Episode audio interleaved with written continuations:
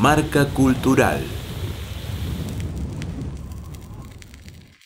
Hola, mi nombre es Julieta Nau, soy artista visual de Río Negro, egresada del IUPA y quiero contarles sobre mi obra.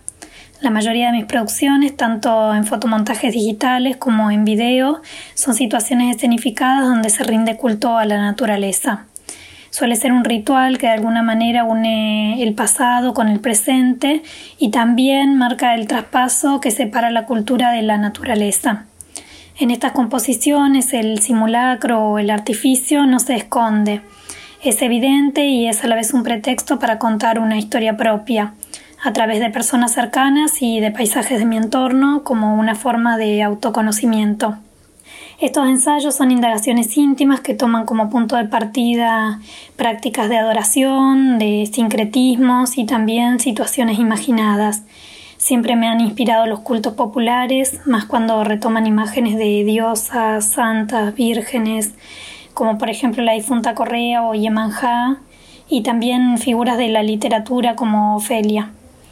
Estos personajes que suelen encontrarse en un caminar constante o en un vagabundeo entre la naturaleza y la ciudad, y su relación también con los elementos naturales como pueden ser el agua, las plantas, los animales, aportan una aura mística y, y también son el reflejo de historias de mujeres que han decidido cambiar su destino o habitar las fronteras. Los escenarios son fragmentos de suelos, texturas, montañas, aguas, construcciones que se superponen y que junto al personaje la composición termina siendo una escena onírica que conecta paisajes recorridos y situaciones vividas en distintos momentos.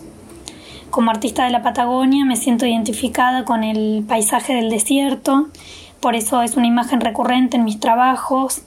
Las espinas, los cactus, la tierra seca son parte de los escenarios que suelo utilizar y también mi relación con el agua surge desde ese contraste como un elemento esencial.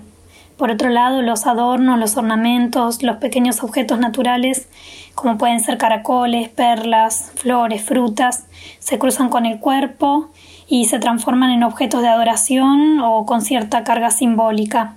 Por eso, para mí estas composiciones son una manera de crear mundos imaginarios y a la vez de retomar elementos de la vida cotidiana y de las vivencias propias.